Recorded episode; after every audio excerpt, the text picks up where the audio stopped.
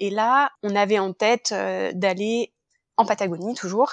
Donc la Patagonie, c'est plutôt le, c'est une zone qui est au sud du Chili et de l'Argentine, donc à cheval sur les deux pays à peu près, pour, pour ceux qui connaissent un peu en termes de géographie, au niveau du Chili, du Chili c'est à peu près au niveau de l'île de Chiloé.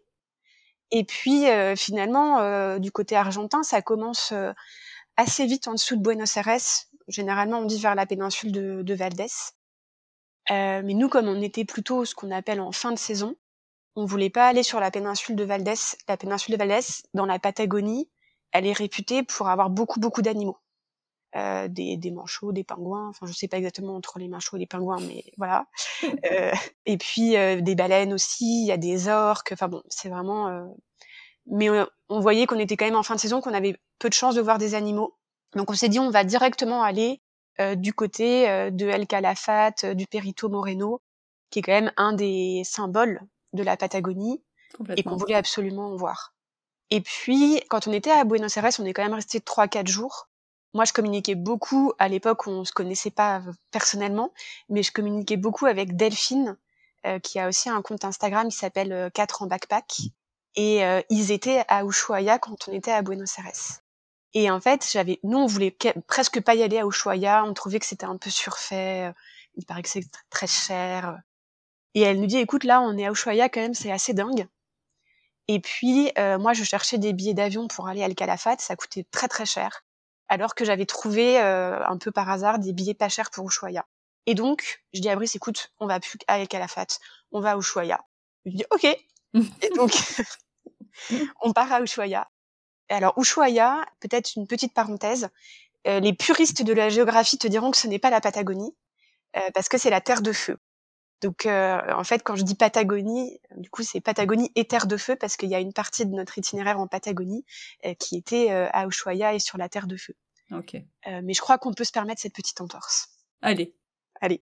Et donc, euh, donc nous, on arrive à Ushuaia et mais même de façon générale en fait sur la Patagonie et, et du coup dont on va parler là, je crois que ce qui a rendu notre voyage en Patagonie aussi fou, c'est aussi le fait que rien n'était prévu. Eh ouais. Ouais.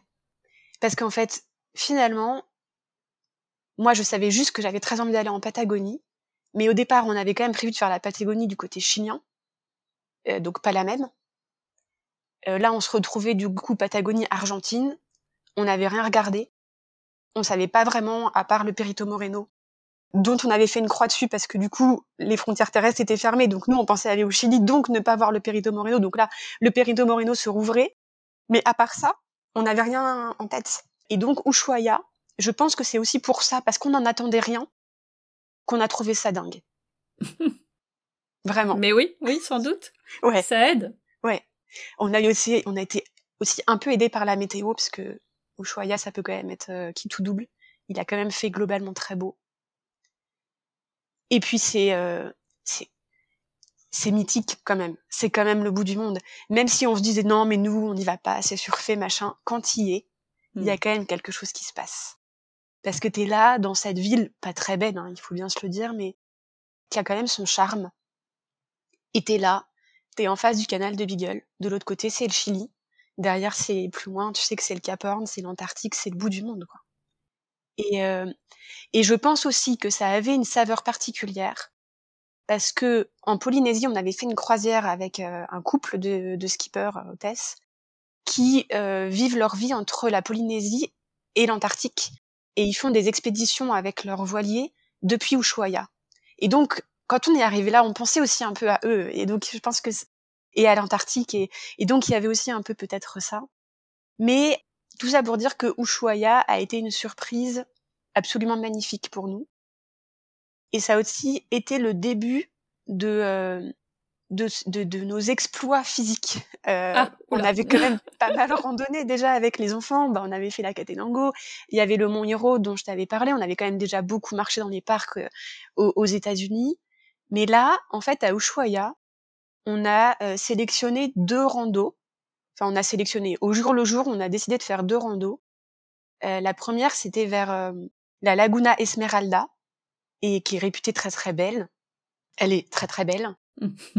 Mais le chemin est aussi réputé un peu boueux. Ah. Et c'est bouilleux. Et, c'est très, très boueux. c'est très, très boueux, surtout dans notre cas où, en fait, on y allait après deux jours de pluie. Euh, ah bah, vous faites exprès. Mais en fait, on, était, il y a des trucs auxquels on n'a pas réfléchi. Donc ça, on n'y avait pas réfléchi. Vous aviez des bottes? Non, on n'avait pas de bottes, on avait nos baskets. Oh là là. et, et, donc, on s'est retrouvé dans cette rando. En plus, on l'a, on l'a, on, y allait vraiment la fleur au fusil. Euh, elle est pas très dure, c'est trois heures. Euh, et on est du coup arrivé un peu tard. Et en fait, on n'avançait pas. On n'avançait pas. C'est-à-dire que on voyait le temps passer et on voyait que euh, les kilomètres euh, enfin le compteur des kilomètres euh, bougeait pas. On savait qu'on devait en faire 10 et puis euh, on, on, on, pataugeait littéralement dans la gadoue. Donc moi j'avais Robin en porte-bébé, mais les filles marchaient, elles devaient marcher.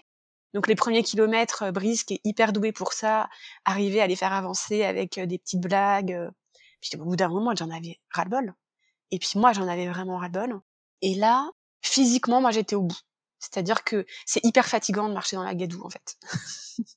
Vraiment, c'est fatigant. Mais oui. Et puis, il faisait quand même pas chaud. Et puis, surtout, tu te dis, mais j'y arriverai pas avant la nuit.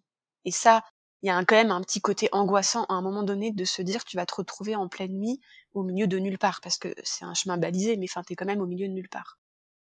Et donc, on demandait euh, à chaque fois qu'on croisait quelqu'un, c'est encore loin la lagune euh, oh non non 20 euh, minutes bah, au bout de 20 minutes en fait euh, on voyait toujours pas un, morceau de lagune. Donc c'était euh, mentalement je pense que ça a été une de nos randos avec celle qui a suivi juste après les plus difficiles. Et je considère que c'est un exploit à la fin parce que on est arrivé au bout. On se détestait à ce moment-là avec Brice mais on est arrivé au bout. Lui voulait continuer moi je voulais faire demi-tour ça a été un peu dur et, et, en fait, on est, on est arrivé, c'était magnifique, et on est revenu beaucoup plus rapidement que le chemin allait, parce qu'à un moment donné, bah en fait, quand t'as de la boue jusqu'aux genoux, tu te poses plus de questions, quoi, t'avances. Avant, on faisait attention de pas trop se salir et tout, puis au bout d'un moment, on a dit ok, c'est pas grave. Donc on a mis beaucoup moins de temps pour revenir, et ça reste une expérience incroyable de euh jusqu'au boutisme, quoi. Est-ce qu'on va y aller ou pas? Est-ce qu'on va y arriver?